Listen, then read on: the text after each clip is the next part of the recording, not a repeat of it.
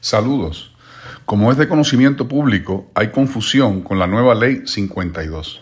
Hablemos del proyecto de la Cámara 1367 y principalmente del artículo 86 de este. La Ley 52 fue firmada el 30 de junio del 2022. El PC 1367, o sea, el proyecto de la Cámara 1367, fue radicada el 22 de mayo del 2022, hace aproximadamente un mes y unos días. La medida propone añadir nuevas secciones a la Ley de Incentivos Contributivos y a la Ley de Incentivos Económicos para el Desarrollo de Puerto Rico. Igualmente propone insertar enmiendas al Código de Incentivos de Puerto Rico y al Código de Rentas Internas, especialmente para atender el modelo contributivo de las farmacéuticas en la isla. Nótese que la medida en su versión radicada no contemplaba cambios al Código Municipal de Puerto Rico. La versión radicada versus la aprobada en comité de conferencia es totalmente distinta e inserta enmiendas a una serie de leyes que no estaban contempladas en la medida radicada. La medida estaba enfocada en esencia en sustituir el régimen contributivo establecido por la Ley 154 del 2020, aplicable a la industria farmacéutica. En Cámara, la medida fue objeto de enmiendas múltiples que la convirtió en un proyecto totalmente distinto al radicado. El 23 de junio, la medida es referida a la Comisión de Hacienda del Senado. La medida no contó con el proceso legislativo de vistas, sino que dos días después de ser recibida en Senado, estaba siendo aprobada con enmiendas adicionales.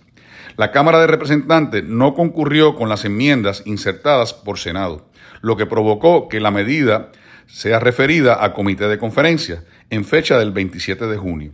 Una de las controversias surgidas en Senado con el texto del proyecto es que este cuerpo no estaba a favor de la revalorización de la contribución de propiedad inmueble. El 29 de junio se logra un acuerdo en comité de conferencia y la medida es aprobada. La medida se convierte en, en la Ley 52-2022 y es de vigencia inmediata. ¿Qué nos preocupa? El enrolado, aprobado en comité de conferencia, según el análisis parcial llevado a cabo, eliminó la enmienda insertada al Código Municipal en lo que respecta a la retasación o revalorización de propiedades, artículos 76 y 77. El PC 1367, radicado y evaluado en Cámara, no contenía enmiendas al Código Municipal.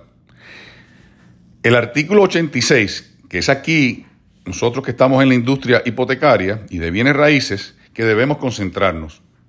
El artículo 86 de la medida enmienda la Ley 75 de 1987, conocida como Ley Notarial de Puerto Rico, para requerir un plano de mensura o un plot plan, un estudio de título en la planilla y la tasación, entre otros, aplicable al otorgamiento de escrituras de segregación, agrupación o traslación de dominio, estableciendo como obligación del transmitente o de quien segregue o agrupe complementar y depositar ante el notario autorizante la planilla informativa sobre segregación, agrupación o traslado de bienes inmuebles.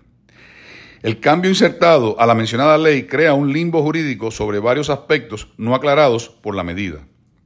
A saber, primeramente, no define la extensión de transmitente. Si aplicará a propiedad que se transmiten al inversionista, aplica a cambios de título o casos de venta judicial donde el transmitente sería el propio gobierno. El estatuto tampoco es claro sobre su extensión, si es extensivo a unidades bajo la ley de condominios y comerciales, por ejemplo. Podemos presumir que la medida no tener una excepción es de aplicación general a todas las propiedades inmuebles. No dispone de términos.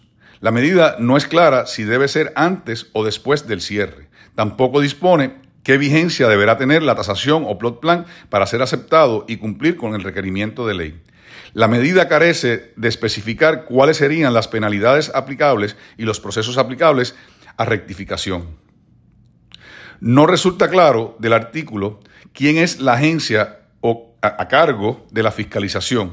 Podemos presumir que al enmendar la ley notarial y ser el notario el profesional envuelto en el proceso, el ente que debe hacer las aclaraciones debería ser la ODIN.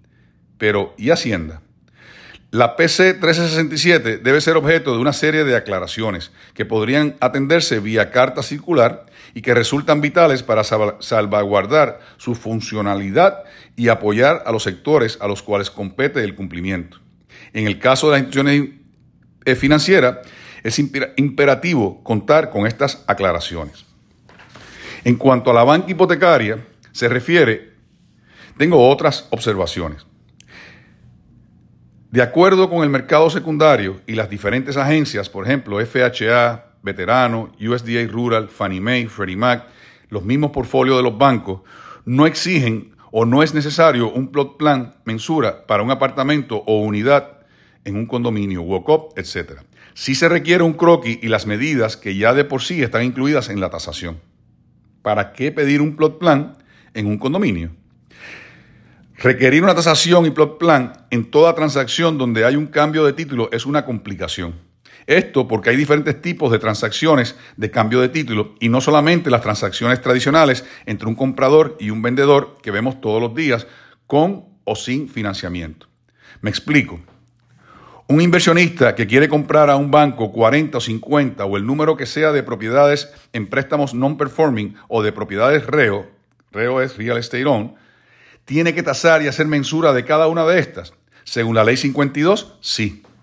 Una transacción de entrega voluntaria o deed in lieu, ¿tienen que tasar y hacer mensura? Según la ley 52, sí. Una mensura y una tasación en una transacción tradicional pueden costar entre 375 a 500 la tasación y 85 dólares la mensura. Pero en una transacción de una finca, un centro comercial, un hospital, etcétera, ¿cuánto cuestan? Si los compradores y vendedores están claros de lo que quieren, ¿por qué obligarlos a este gasto? ¿Cuál es el propósito? En las ejecuciones donde el tribunal ejecuta y pasa el título al demandante, el tribunal va a tasar y pedir mensura.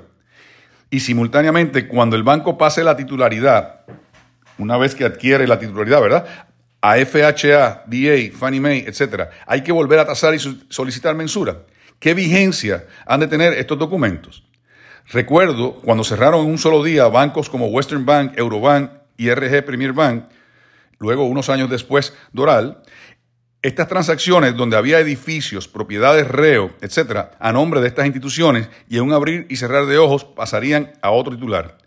¿Requerirán tasaciones y mensuras de cada una de estas cientos de propiedades en futuros casos similares? La NBA de Puerto Rico, junto a otras asociaciones, estaremos bien activos para aclarar todo lo relacionado a esta nueva ley que le compete a nuestra industria hipotecaria. Espero haberles dado un poco de luz para entender mejor lo que está pasando. Adelante y mucho éxito.